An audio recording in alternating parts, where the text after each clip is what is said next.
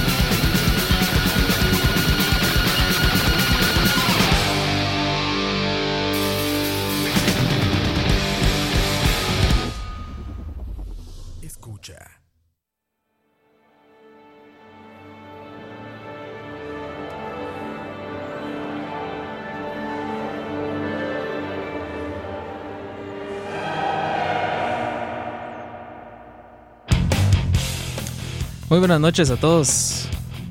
Bienvenidos a un lunes más.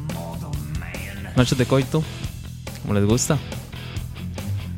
Qué buena intro, qué buena intro. Me sentí como un, como un personaje de la WF. Entrando así como de manera épica con Symphony of Destruction. Hoy un especial muy especial. Eh, la banda Megadeth. Lo del nombre es joda, gente. No se vayan a, enojar. Este. Los que son charlavaristas de la vieja escuela saben que hay un miembro de la familia. Le decimos jefe. Que de cariño le dice a Mega desde el Metallica verde. Pero es como un chiste, así que no, no. No se vayan a sentir ofendidos. Ahora que todo el mundo se ofende por todo, entonces ahí hacemos la aclaración. De nuevo, nuevamente, bienvenidos a todos. Un lunes más de milagro. Ya llevamos como tres semanas haciendo programa, como tiene que ser. Así cumplidito, para cobrar esos viáticos. Porque si no, no me alcanza el resto de la semana. Hoy vamos a hablar de la banda Megadeth, una banda que personalmente me, me gusta. Yo creo que difícilmente hago un especial acá. No, seguro que sí, pero en algún momento eh, pasará. Pero no sé si voy a hacer un especial de una banda que no me guste. Está difícil. Pero bueno, una banda que personalmente me cuadra un, bastante. Me cuadra bastante y y hoy vamos a vivir un poco de la historia, curiosidades y demás. Es, es, tiene mucha historia. es una banda que tiene este, más de 30 años. Si las matemáticas no me fallan. De, de estar en el mercado. Y, y la verdad es que tiene mucha historia. Hay, hay mucha historia ahí detrás que seguramente no podremos contar eh, igual, sus aportes en el chat siempre son valiosos. Entonces, si quieren ahí conversar un poco sobre la banda también, cosas que sepan, que no sepan, si quieren pedir canciones, tal vez alguna esté en el playlist. Y hablando del playlist, vamos a acá. Em, tal vez alguna esté ahí por el, en el playlist o algo así. Si no, ahí vemos qué hacemos. Aquí la idea es, no es ir cronológicamente, pero vamos a ver este, si podemos llevar por lo menos ahí, no, no ir tan desordenadillos conforme a las canciones. Lo que teníamos al inicio, con lo que empezamos, se llama Hangar 18, Hangar Rating. Básicamente una canción que habla de, de una invasión alienígena, perdón. Y iniciamos con esa porque quiero cerrar eh, como tiene que ser. Entonces, vamos a ver si si continuamos por acá, porque hoy hay mucha música y hay mucha, mucho que contar, hay mucha historia. Entonces ya para entrar, entrar de lleno, entrar con todo, como le gusta a Campos, vamos a iniciar con otra canción, otra piecita bastante movida. Y venimos a hablar un poco de Megadeth, muchachos. Ahí cuéntenme en el chat qué están haciendo, qué no están haciendo, les gusta, no les gusta Megadeth. Ya casi regresamos a hablar un poquito de del Metallica verde.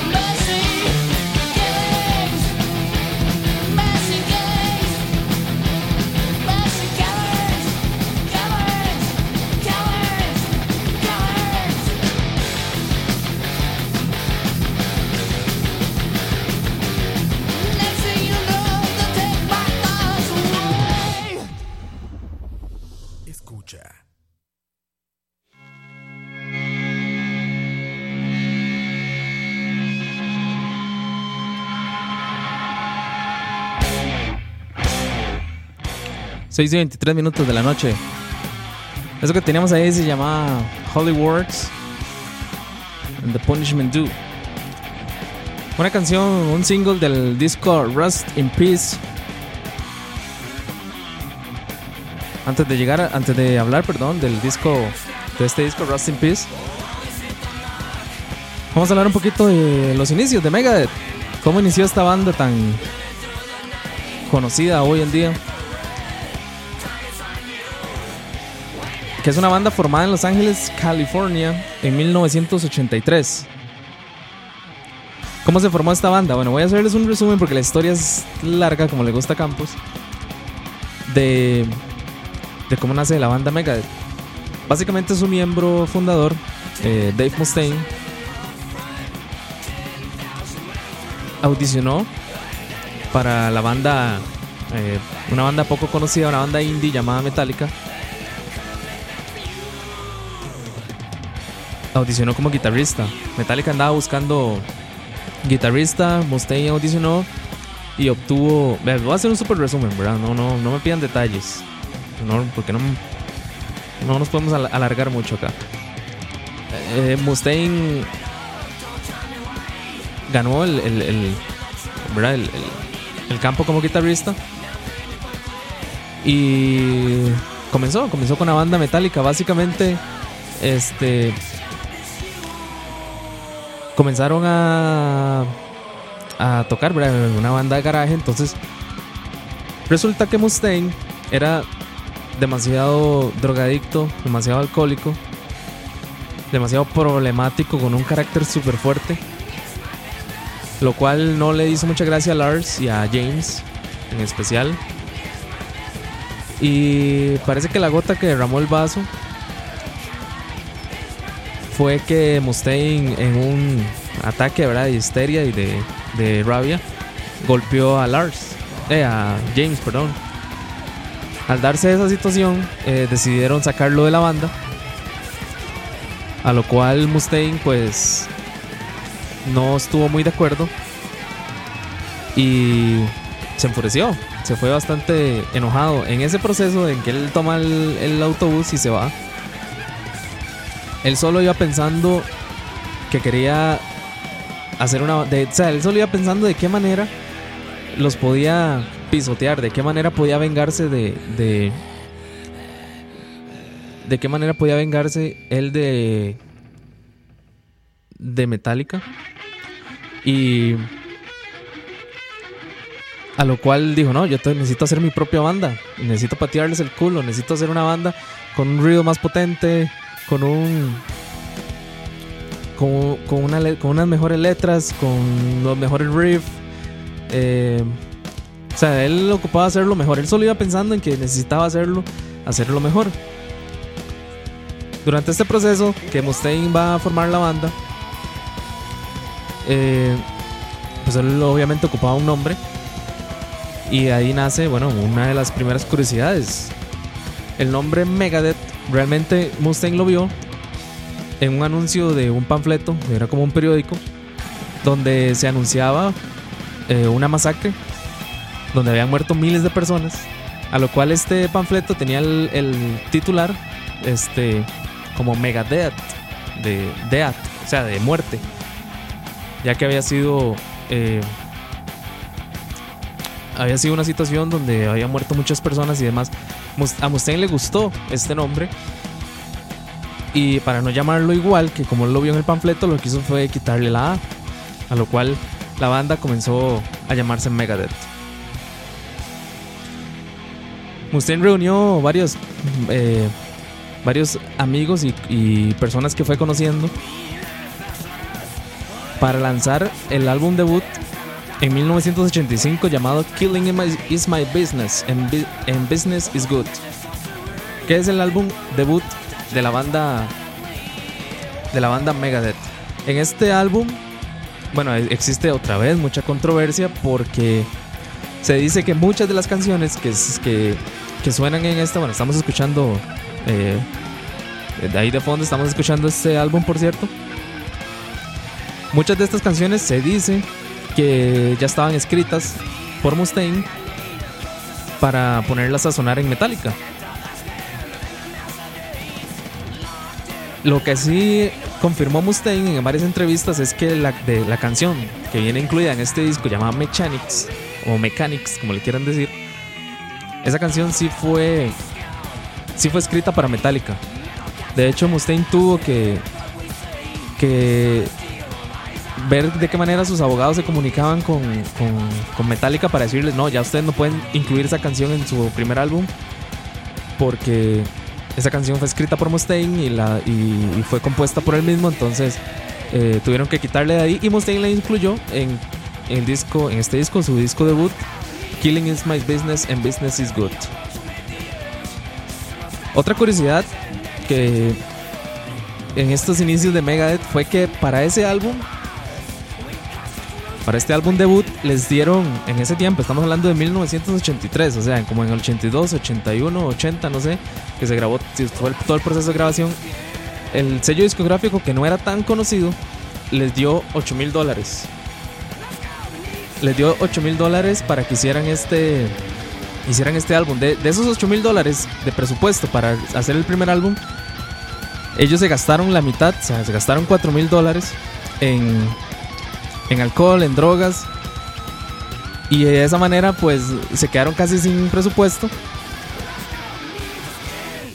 Se quedaron casi sin presupuesto para, para realizar el álbum, por lo que tuvieron que correr y el sonido del álbum, el sonido inicial, o sea, con donde, se grabó el álbum, es pésimo porque no pudieron obtener los mejores equipos, no pudieron obtener un montón de cosas.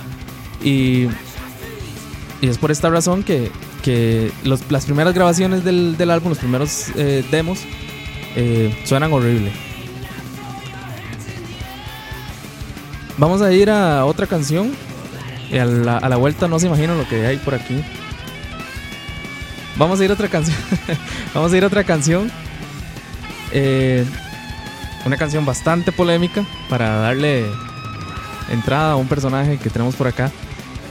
Esta canción, por cierto, se los voy a decir una vez. Esta canción se dice que Mustaine la escribió para Lars y para James con el, con el amor, con todo el amor posible, pues tenía mucha rabia y por lo que esta canción pues él la escribe desde el fondo de su corazón, dedicada a Lars y a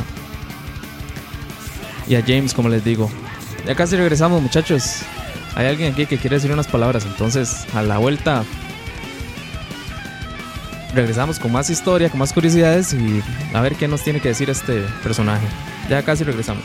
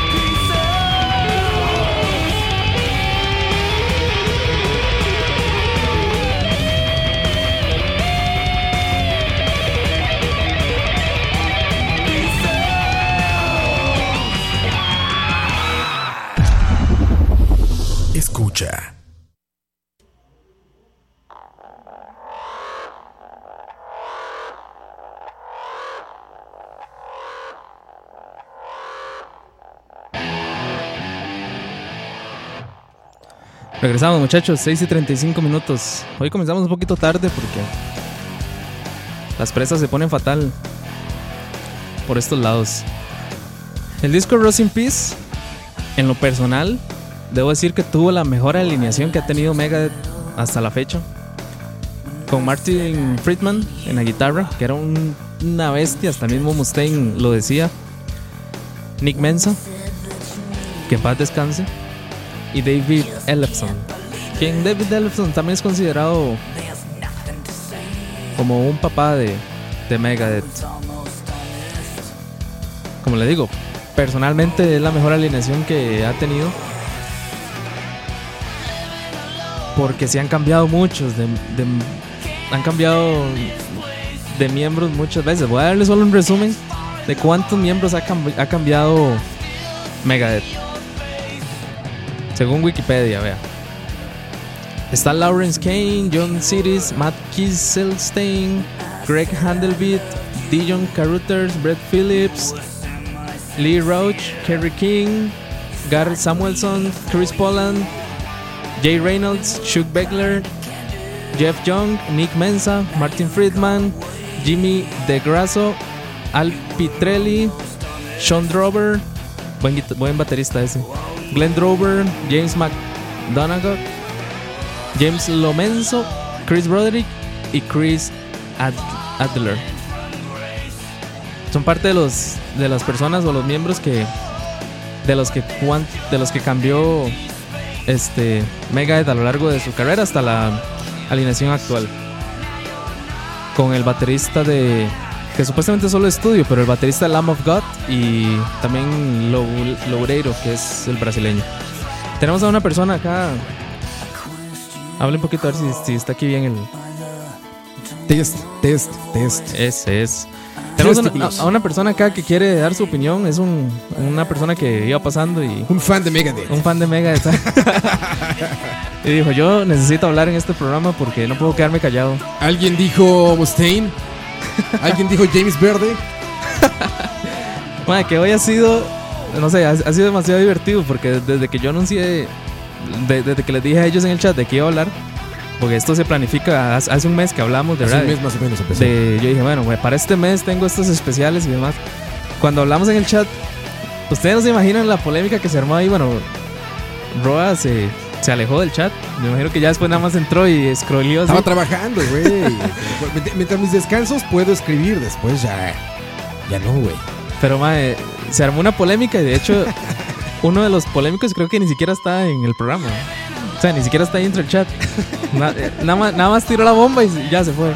Y se fue. Pero bueno, saludos, Oscar. Bienvenido a, a Noches de Coito. Qué honor con estar en tu programa, ¿eh? ¿Es la primera vez? Yo creo que sí, va, güey. Es como la segunda, porque la vez cuando viniste a hablar de Chester Bennington y Ah, claro. Pero fue como de- rápido. Sí, de Leton Gavin a la. de la, de la tongué, exactamente.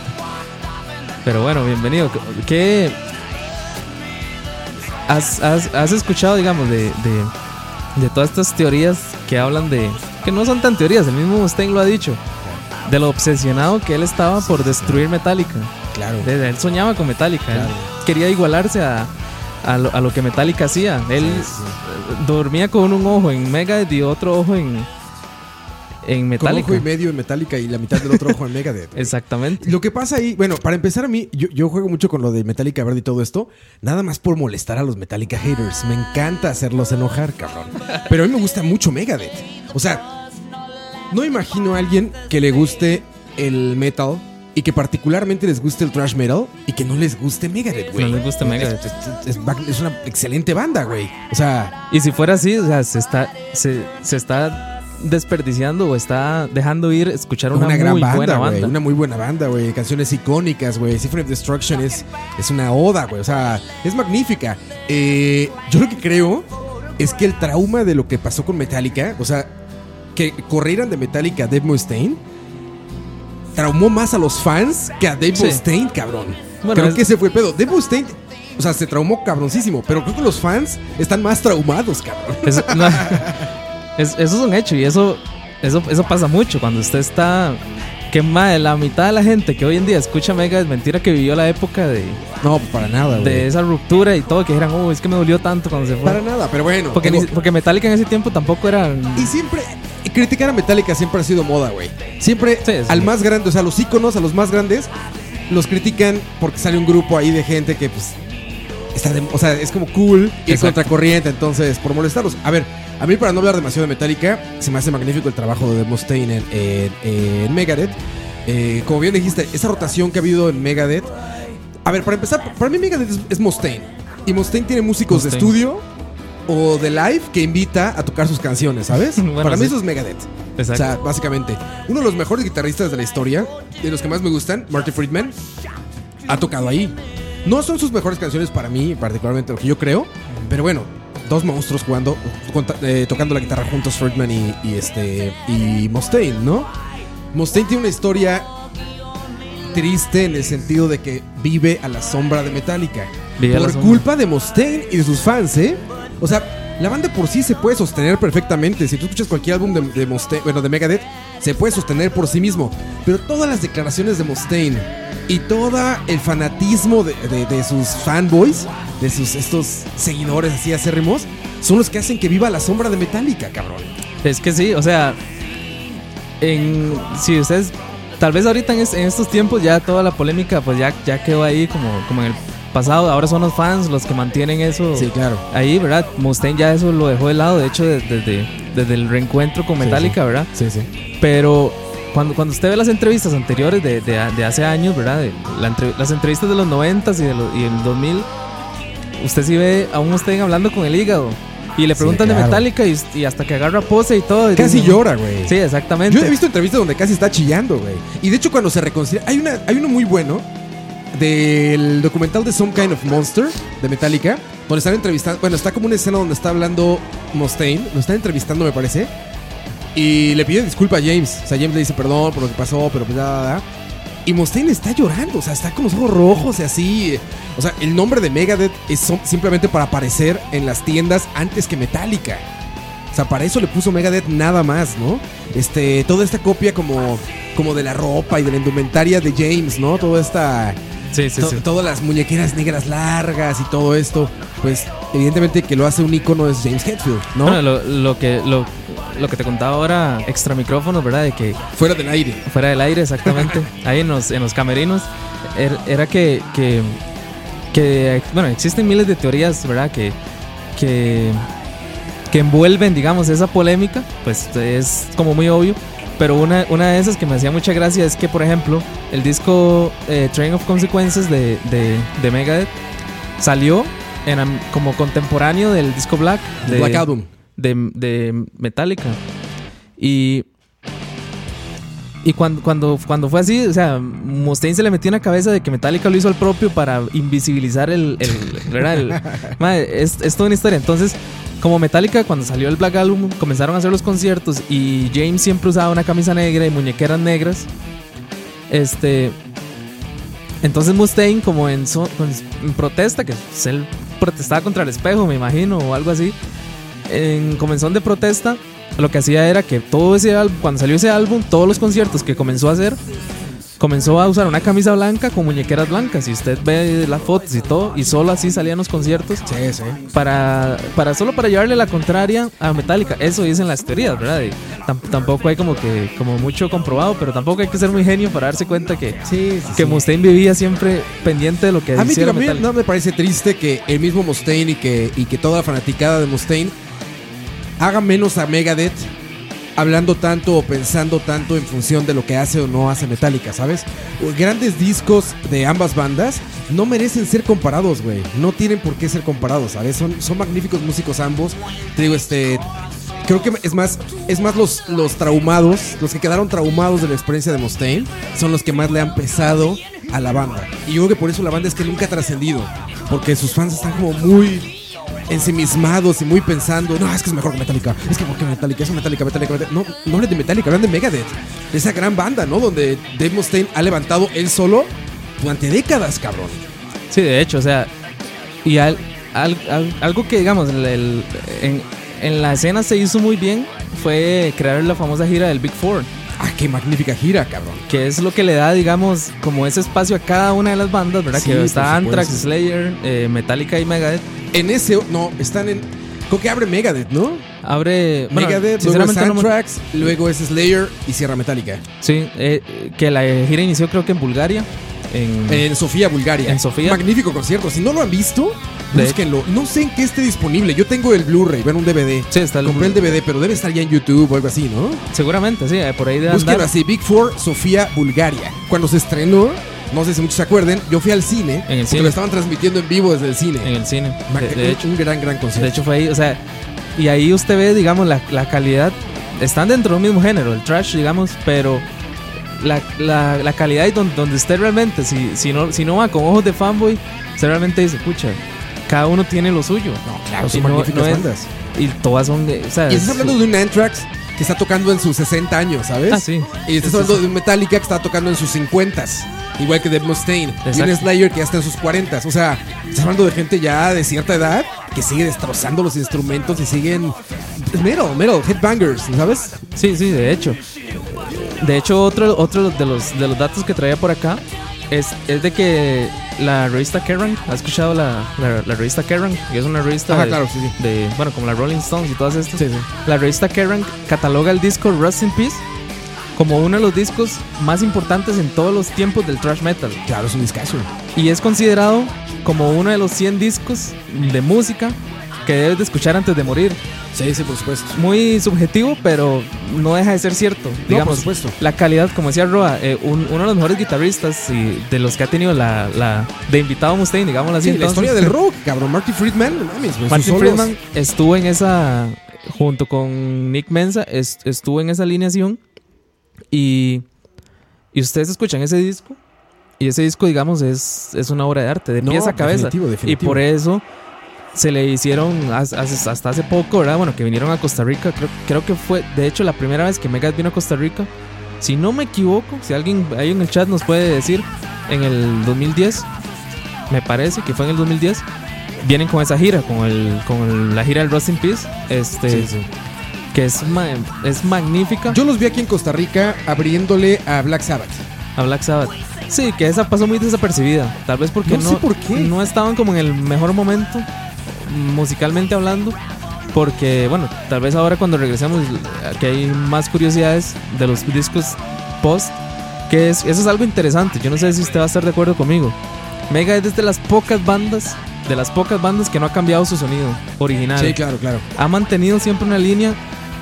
Yo no sé, ¿verdad? O sea, Metallica se le ha criticado mucho eso. Que en un tiempo que, que, que cambió mucho su sonido, ¿verdad? Y, y, y dejó de lado como ese Metallica, ¿verdad? Del de Trash que todo el mundo conoció. Este. Hay uno que otro disco, tal vez que la gente no le vaya a gustar. Pero Mega se escucha disco por disco. Y tal vez solo el United Abominations, tal vez. Sí, un poco. Es pero que, el más que un poco, pero es muy Lo consistente. que pasa también es que esa. Eh, digo, Mustaine es un virtuoso. O sea, eh, en su música, en la música de, de Dave Mustaine y la ejecución de su guitarra, escuchas virtuosismo, cosa que no se escucha en todas las bandas, ¿no? Este, en este particular sí, Megadeth, te repito, es Mustaine. Sí, Mustaine, claro. No hay nada que mover ahí, ¿sabes? O sea, es mucho más complejo para bandas. Ni siquiera solo Metallica, ¿no? Para bandas mucho más complejas como Iron Maiden, como el mismo Black Sabbath, o sea, para otras bandas donde hay más competencia, digamos, a nivel de composición, es mucho más difícil ser consistente, ¿no?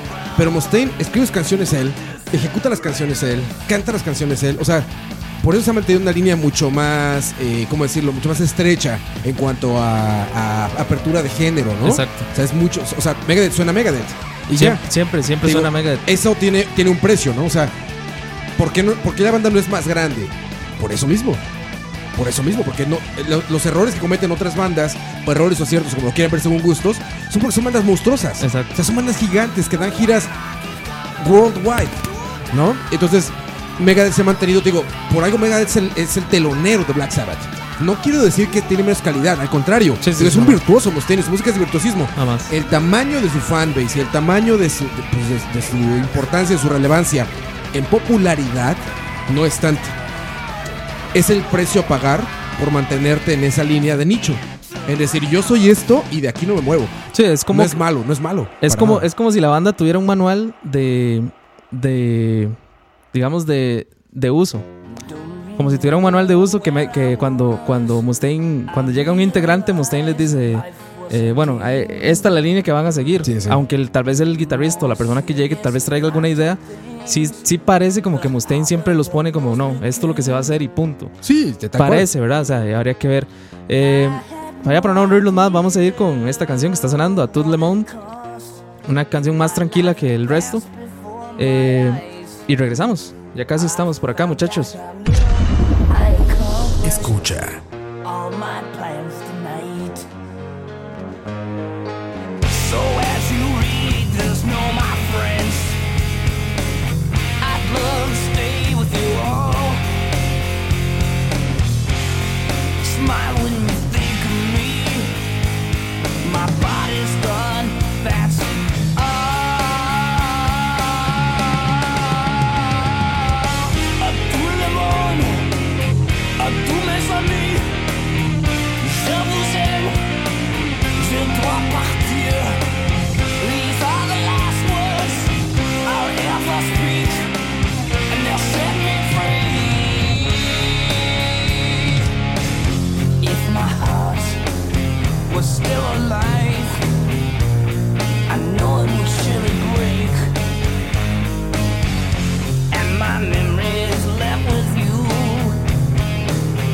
There's nothing more to say.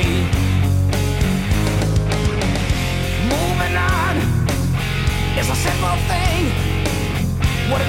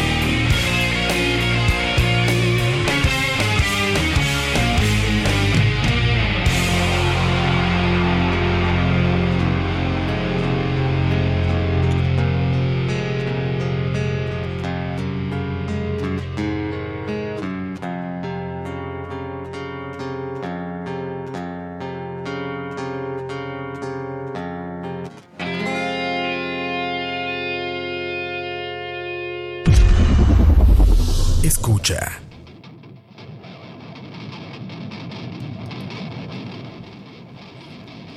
Seis y 55 de la noche, qué rápido se ha pasado esto.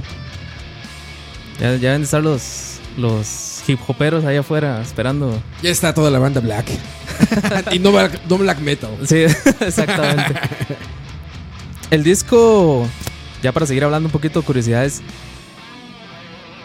Bueno, el disco Eutanasia, que es un, es una unión de dos palabras de youth, de joven, y, eutanasia, El, di- el disco básicamente habla, ¿verdad? De cómo las, la sociedad y el mundo estupidiza a los jóvenes con... Inclusive en entrevistas el mismo Mustaine dice, la gente que, que, me sigue y escucha mi música y me defiende a, a- muerte son jóvenes estúpidos, porque no, no, no han vivido el resto de, de cosas que, que la vida, digamos, este, lo permite. Un- en palabras, digamos, muy filosóficas del señor Mustaine, el disco Eutanasia alcanzó el disco de oro en 30 minutos. Ha sido uno de los discos más exitosos de, de toda esta gama de, de, de, de que ya 11, 12 discos creo que tiene Megadeth. ¿Cómo me dirán ahorita lo de los discos, güey? Bueno, Si es- la gente ya no compra discos, ¿cómo le hacen para, para dar un disco de oro, un disco de platino? yo creo que para la salida del Eutanasia todavía se podía medir. Sí, para ahí. Ahorita ¿Qué año fue? ahorita- ¿Tienes ahí el año? No, pero ya se lo buscamos aquí Ahorita debe estar muy cabrón, ¿no, güey. millennialmente. Milenialmente. Pero sí, digamos, de, de hecho creo que el disco más exitoso que, que tiene Megadeth es el, el, el Countdown to, to Extinction. Ajá, sí, seguro. es el disco más que más ha vendido y el que más el- es el que más alto ha estado en la lista Y Billboard. ese que tiene más hits y. Exactamente. Sí, sí, es- Pero el Eutanasia es un disco del año, ya le digo, 1994. Ya, Tenacia, sí, todavía estaba muy verde el internet, güey. Exacto. Y bueno, como le decía, eh, alcanzó el disco de oro en 30 minutos. O sea, la gente venía, digamos, de, de- del, venía del Countdown to Extinction, que ha sido el disco más, El más más exitoso. exitoso. Y el Tenía- que más hits soltó, te digo. Entonces, obviamente, tenían las, las expectativas, ¿verdad? De, de- es como cuando Roa compró el Star Force Zero, que, digamos, ya venía como extasiado de los, Ya, de los, güey, ya, de los ya. juegos anteriores y dijo, este tiene que ser otro éxito. El disco de oro de los videojuegos. Y no sé si le fue bien o no. el bajista, bueno, ahora que estamos hablando de, de que Megadeth es Mustaine, se puede decir, y hay que darle mérito también a, al bajista David Ellefson, quien estuvo desde el año 1983, o sea, fue miembro fundador Sí, sí. de la banda Megadeth. Dejó la banda en el 2002 y regresó en el 2010 y actualmente se mantiene con, con Megadeth. Dejó la banda por diferencias con Mustaine, no podía hacer otra cosa, ¿verdad? Sí, Mustaine ya es otro, ¿no? Sí, Mustaine ya es otro, o sea, el- el, Ya se calmó. Creo, creo que también ya, ya exageró con el tema de esto. Platicamos otra fuera de micrófonos que no sé si lo platicaste antes con la gente. No, digamos- Cancelar teloneros y Exacto. esto. Esto, esto que está diciendo Roa Sedao, pues, es otra curiosidad de las que tenemos acá. Ah, me adelanté, perdón, coito. Spoiler, Ya no te spoiler. perdí el programa. Spoiler, sí, Mustaine es fiel seguidor de Cristo y en declaraciones ha mencionado que no volverá a tocar canciones que él considera anticristianas. Entre ellas, una canción que se llama The Conjuring, que ahorita no recuerdo de cuál disco es, que esa canción él la escribió. Este es, es una canción que básicamente da, un, da los pasos de cómo este, hacer un conjuro. Es como o un ritual, ¿no? de, de- de- de hacer un ritual. Él, con- él, sí. él, bueno, en, de- en declaraciones, re- en, declara- en declaraciones recientes, él menciona que, bueno, es de las, de las canciones de las que se arrepiente de haber, de haber compuesto y que son de las canciones que ya él no va a volver a tocar en, en vivo ni quiere tampoco que si hacen covers y demás se las estén mandando y demás porque no es algo de lo que él está orgulloso. Como decía yo Roa, es, un- es una línea de los rockstars, ¿verdad? Inician con muchos problemas, que los papás, que lo violaron, que etcétera, etcétera. Y se- seguido de ello, bueno, entran en las drogas, se crean su banda, Sí, alcohol y demás. Y si no, como le decía yo, Roa, y si no, si no se suicidan, que hay miles de casos, si no se suicidan, terminan haciéndose cristianos o creyentes Cabrón, en- pero ahí se aplica el algo. ahí se aplica el eh, sumamente sabio, si no la controlas no la consumas, cabrón. A ver, güey, imagínate cómo estábamos, Tim. Para que te corran de una banda de alcohólicos y drogadictos por alcohólico y drogadicto, güey. Imagínate cómo estaba el pinche Mustaine, cabrón. Bueno, que el mismo Mustaine dice que lo, digamos, que lo, lo mencionaba al inicio, es que usted no escucha el programa. Lo, No, no, nunca. lo mencionaba al inicio. La gota que derramó el vaso para Mustaine fue que en un ataque de estos de ira, drogado y demás, él, él se le abalanzó, se le tiró a James y le, le pegó Sí, hasta, hasta, hasta sí. romperle la cara. Sí, sí, sí. Ya eso hizo que, que, que la, la misma, o sea, que Lars y James. Sí, la señora Ulrich. que la señora Ulrich No, no, no, no, no. lo sacara. Hay otro, otra historia que de hecho Mustaine en, una, en estas declaraciones que, que, que da con el hígado, Mustaine enfurecido, este, cuenta que Metallica estaba haciendo un documental, ahorita no recuerdo cuál es el que estaba haciendo en ese momento, estaba haciendo un documental sobre la biografía de, de- la banda. Y ellos ocupaban que Mustaine diera algunas declaraciones, pero en ese tiempo no se hablaban. Sí, fue justo, fue mientras estaban haciendo el Saint Anger, El que es donde sale el documental que se llama Some Kind of Monster. Ujú, ok. Es en esa época. En es el- el 2000, me parece. En ese, sí, debe ser por ahí. En ese documental, eh, Mustaine No, es cuenta. mucho después, 2009. el vato. Mustaine, Mustaine cuenta que, que, que Lars lo llamó y le dijo, mira, en- en- encontrémonos en, en tal cafetería. Eh, ocupo hablar con usted. Entonces Mustaine llegó y dijo, bueno, hey, tal vez él va a disculparse. 2003. 2003. 2003, ok.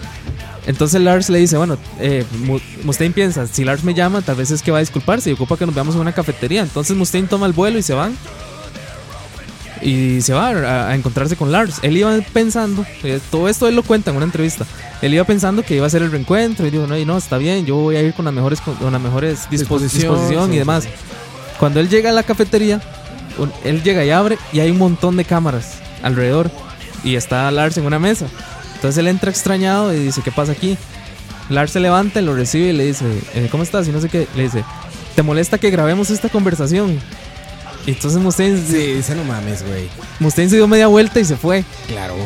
Y Con la visa, no mames. Exacto, y el, el mismo Mustaine dice, eh, tiempo después sale el documental de, de un- un- uno de los documentales biográficos de Metallica, Que, que efectivamente sale Mustaine.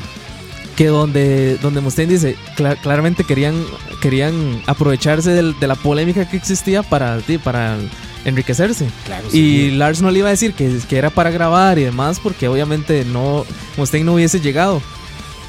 Y digamos, es, es una de las cosas que el Mustaine, co- como le digo, con su resentimiento cuenta en, en ese tiempo, ¿verdad? Que Y tiene razón. Sí, de Si hecho. te llama alguien que te peleaste, ¿no? Oye, nos vemos y llegas y, oye, voy a grabar todo esto. Oye, cabrón, no sé. No. Sí, jamás. O sea, jamás. lo que hizo fue lo menos que podía haber hecho. Darse media vuelta y salirse. Aparte, todos sabemos que si algo le gusta a Metallica es el dinero. Entonces, pues sí, sí, era para, era para, para aprovechar esa, esa polémica para hacer un documental y, y- y que- y, bueno, un documental muy malo, por cierto, de Some Kind of Monster. Sí, no lo pero, pero sí, de- la, la vida de Mustaine está llena como de esos episodios. De episodios. Ahí ya él, digamos que es el que lo hace bien.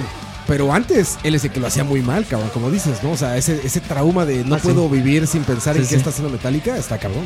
Hace, hace, hace unos años, de hecho, es otra de las curiosidades, las curiosidades que les traigo. Bueno, el último disco de la banda Mega se llama Dystopia. Un disco que musicalmente y, y en sonido está muy, muy bien, muy bien hecho. Hay varias curiosidades con ese disco. Una de ellas es que para ese disco, Mustaine trató de buscar a Friedman y a Nick Mensa para hacer la alineación con la que grabó Rust in Peace y producir este disco. Eso fue hace pocos años, hace 4 o 5 años. Trató de buscarlos, pero por diferentes razones, digamos, eh, eh, en el tiempo que los estuvo buscando, les estuvo diciendo, bueno, mira, queremos grabar un disco, etcétera, comenzaron a pasar una serie de cosas. Digamos, el bajista eh, se le murió un hermano, tenía cáncer, entonces él estuvo en la última etapa del. del espérate acá porque. Ahí está. este. El, bueno, es, es, eh, vi- se, se apartó un poco porque quería vivir la última etapa de cáncer del hermano.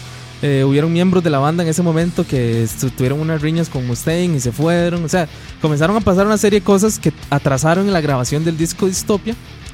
Hasta que ya se produjo, o sea, hasta que ya dijeron, bueno, para tal fecha arrancamos.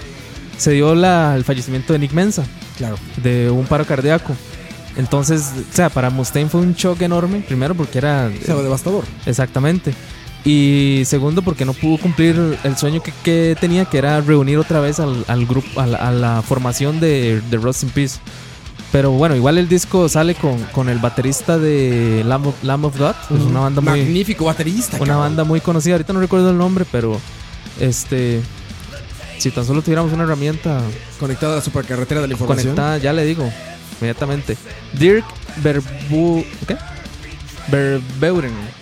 Berbeuren. ajá. Dirk Verbeuren. Dirk Berbeuren.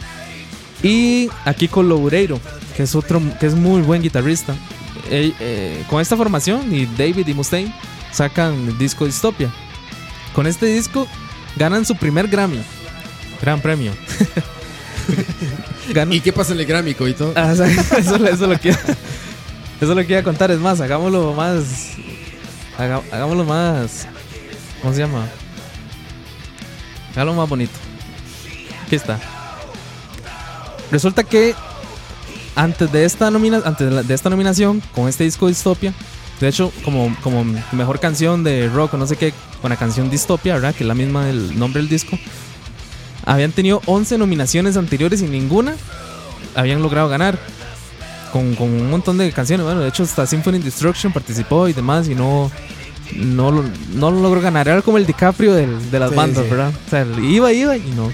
Yo no sé para qué quería un Grammy, ¿verdad? Pero él, él luchaba por su Grammy. Si a Homero Simpson no le interesa, sí, exactamente. ¿por qué a Mustaine sí? Entonces, este. Met- Metallica ganó un Grammy, sí, ¿verdad? Seguramente que sí. seguramente sí. Montón. Seguro era por eso, ¿verdad? Este. Metallica tiene Grammys para sostener la tapa del baño, güey. Y bueno, después de 11 nominaciones se les da. Y ganan como mejor canción de metal, no sé qué, por la canción Distopia. Cuando, los, cuando dicen, bueno, eh, no sé qué, eh, Megadeth. Sí, ganador, Megadeth. Cuando suena eso, muchachos, y es en serio, es- el video está en YouTube. Pueden ir a buscarlo. Cuando suena eso, inmediatamente, ustedes saben que siempre musicalizan la, Sí. donde El la- camino. el camino, exactamente.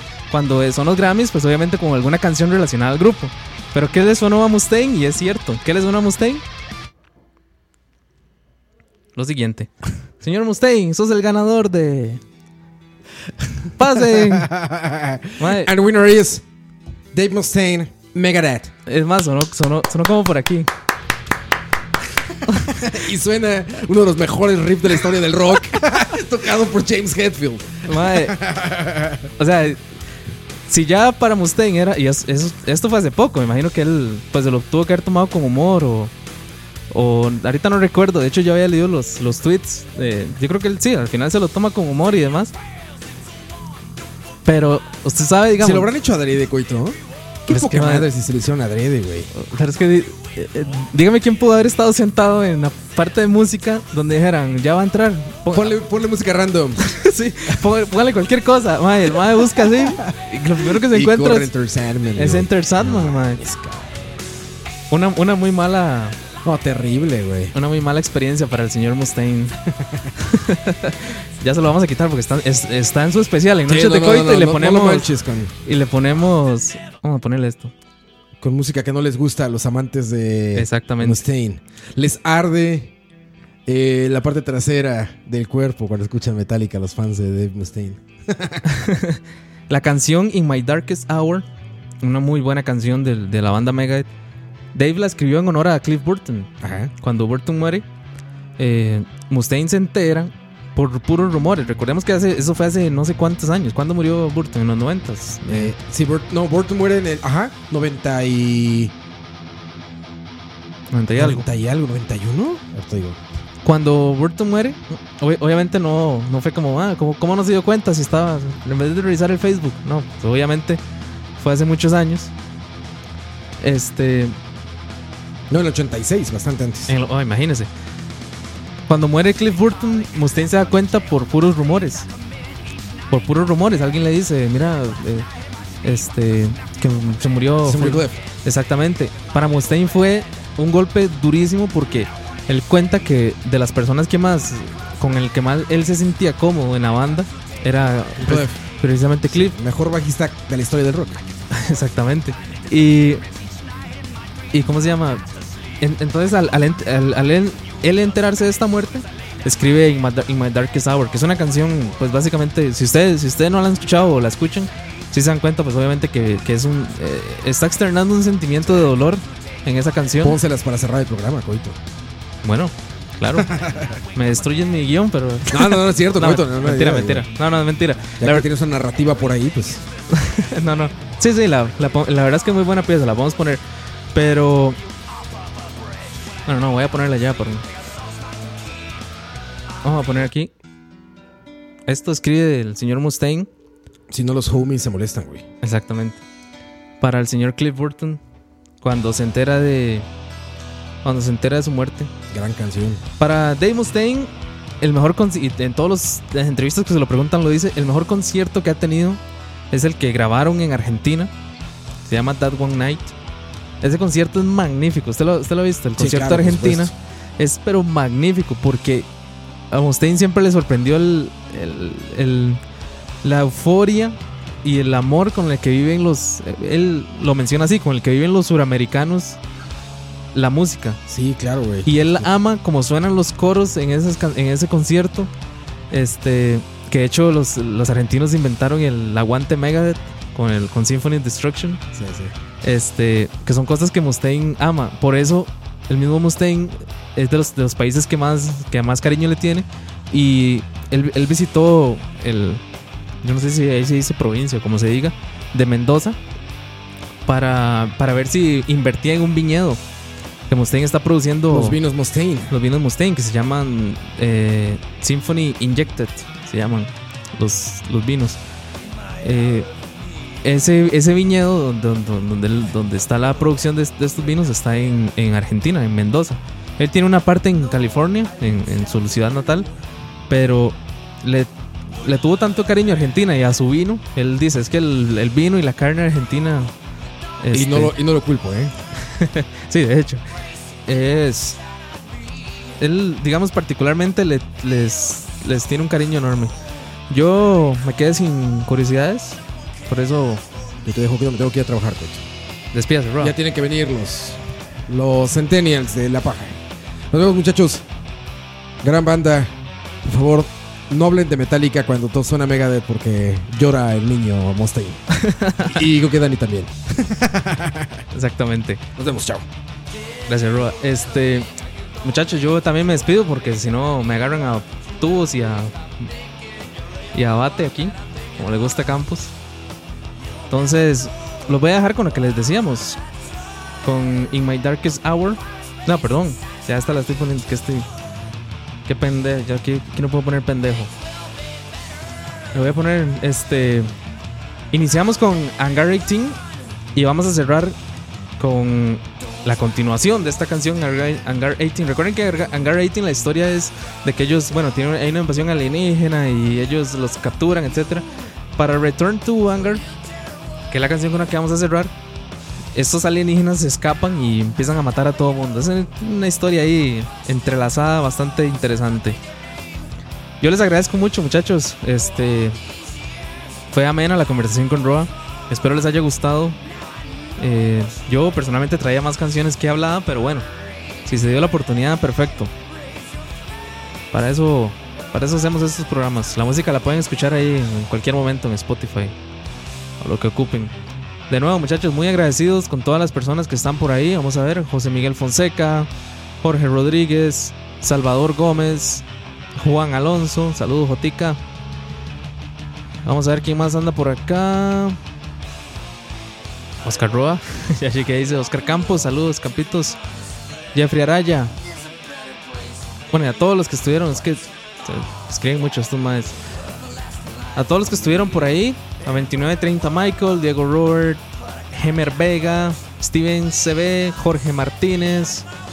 Y a todos los que estuvieron por ahí, espero les haya gustado este especial. Podemos hacer otro en cualquier momento. Y la próxima semana, no sé, no sé con qué los, los iré a sorprender. Vamos a ver qué se me ocurre en el transcurso de la semana. Nos escuchamos. Bueno, ya viene la hora de la paja. Ya, de hecho, deberían estar por aquí. Ya están por aquí, seguramente. Ya viene la hora de la paja, que van a hablar de sitcoms y de otra cosa que ahorita no me acuerdo. Pero va a estar bastante interesante. Como les digo, me despido. Espero les haya gustado este especial. Eh, recorrimos un poco la historia de Megadeth. Una muy interesante historia. Poco de curiosidades, de cosas de los discos. Nos quedó muchísimo por lo que hablar, por lo que explicar. Pero podemos hacer, como les digo, el especial en cualquier otro momento. Megadeth da para hablar muchísimo y muchísimas horas. Yo me despido nuevamente, ya como por cuarta vez. Esto fue Noche de Coito. Nos vemos la próxima semana y nos escuchamos en el resto de programas que quedan aquí en Escucha. Ya viene la hora de la paja. Me desconecto. Cinco minutos y está la hora de la paja al aire para que lo escuchen. Y nos escuchamos seguramente de mi parte el próximo viernes si se graba charla varia. Y si no, pues nos escuchamos el próximo lunes con Noche de Coito. Muchísimas gracias muchachos. Chao. Escucha.